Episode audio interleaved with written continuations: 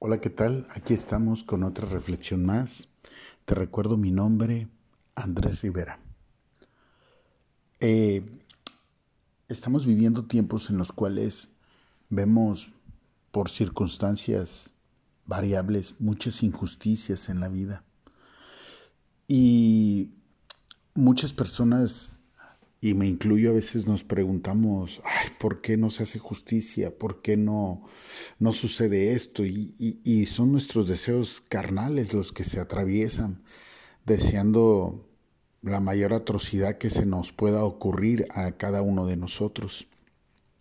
Pero debemos entender que, que muchas veces esas situaciones que nos pasa es porque Dios prueba nuestro corazón Dice la misma palabra que Él no quiere ofrenda ni holocausto, Él quiere misericordia.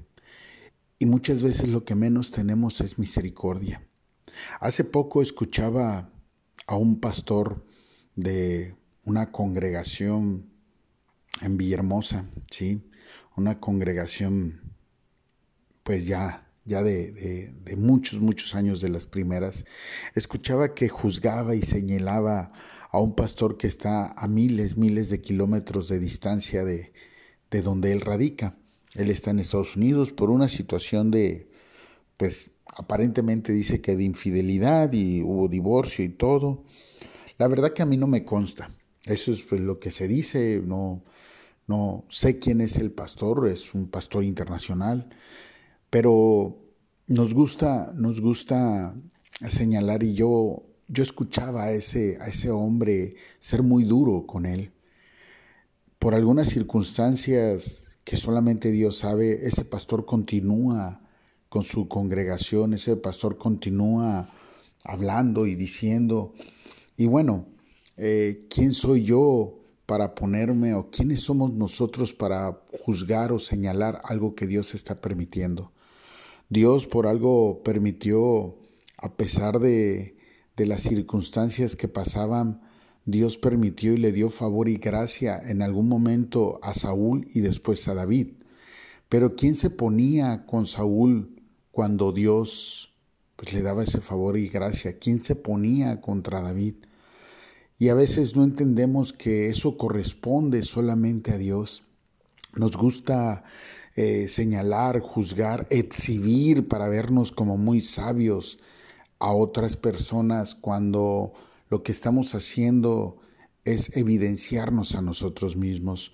Nuestras aptitudes hablan del tipo de persona que somos.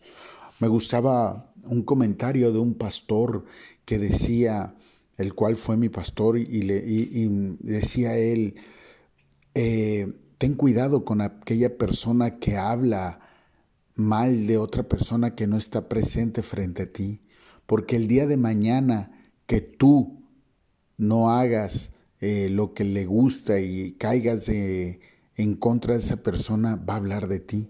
Y es verdad, así sucede, así pasa. Hablamos a las espaldas y debemos de tener cuidado con esas personas que hablan a nuestras espaldas o que llegan con nosotros a hablar de otras personas que no conocen a las espaldas. Yo en lo, en lo personal, yo viví una situación con una persona que me contaba chismes y que me decía de fulanita, de perenganita y, y, despepitaba horriblemente sobre esas personas. Y esa persona se enojaba conmigo porque yo me molestaba y le decía, no hables, no señales, no juzgues, no te consta. Esta persona, por falta de sabiduría, nunca entendía que yo se lo decía por ella, por esa misma, por ella misma, no por mí, no por la otra persona que no estaba, sino por ella misma, porque se hundía. Obviamente esa persona, pues yo ya no soy de su favor y gracia, ¿sí? Y se cumplió lo que decía ese pastor. Ahora esa persona habla de mí, señala, juzga, y lo peor aún, hay personas que ni siquiera tienen idea de lo que hablan y repiten como merolicos, sin darse cuenta que están cayendo en la trampa del enemigo, en la trampa del enjuiciador, en la trampa de aquel, ¿sí?, que señaló a Job. En esa misma trampa están cayendo y están siendo igual como aquel ángel acusador que fue ante Dios hablar de Job. En el capítulo de Levítico, ¿sí? en el capítulo de Levítico 5, del capítulo 1 pues hasta el 18, habla de los holocaustos, ¿sí? de las ofrendas que cada uno debe de presentar cuando comete un pecado. Cuando uno está en inmundicia, cuando uno está haciendo las cosas contrarias que Dios señala, habla de cómo nos presentamos con corderos, con palomos, ¿sí? con tórtolas a ofrendar.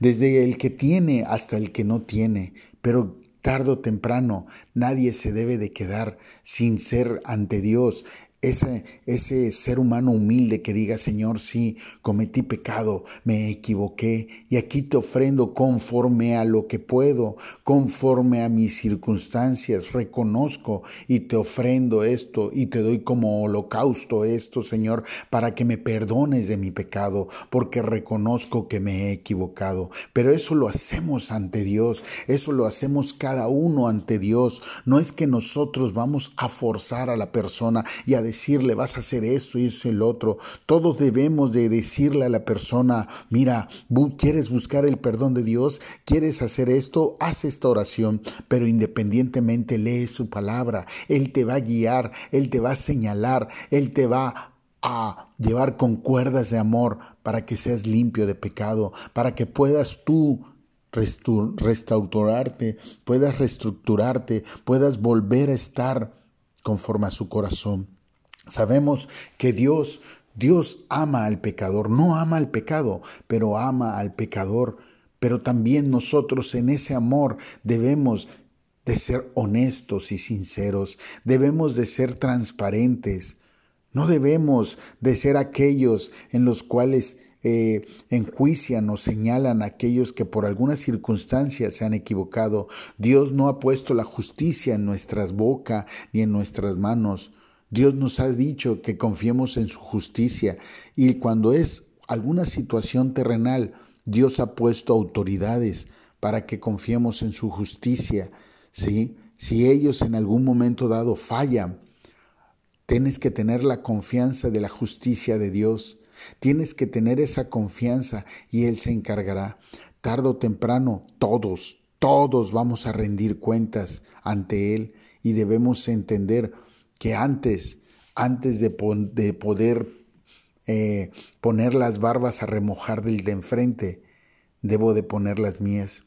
Recuerda que la misma palabra dice que debemos de tener cuidado de ver la paja del ojo ajeno. Y como diría otro pastor internacional que eh, la verdad me gustó mucho esa frase y dice, debemos de tener cuidado de no tener una viga nosotros en el ojo.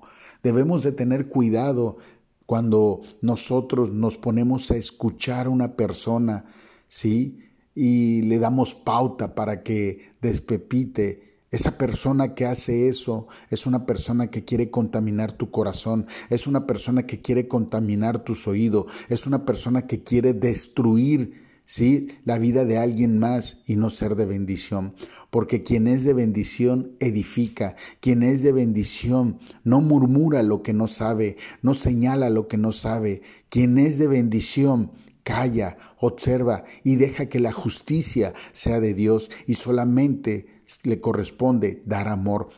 No sabemos si la persona que Dios ha puesto para que alguien hable de ella. Es una persona que está puesta para probar nuestro corazón, para probar nuestros corazones, para saber si realmente tenemos misericordia o solamente tenemos pura ofrenda y puro holocausto, pero nada de amor. Te recuerdo mi nombre, Andrés Rivera. Estamos en YouTube, en Spotify, en Instagram y en Facebook. Bye bye.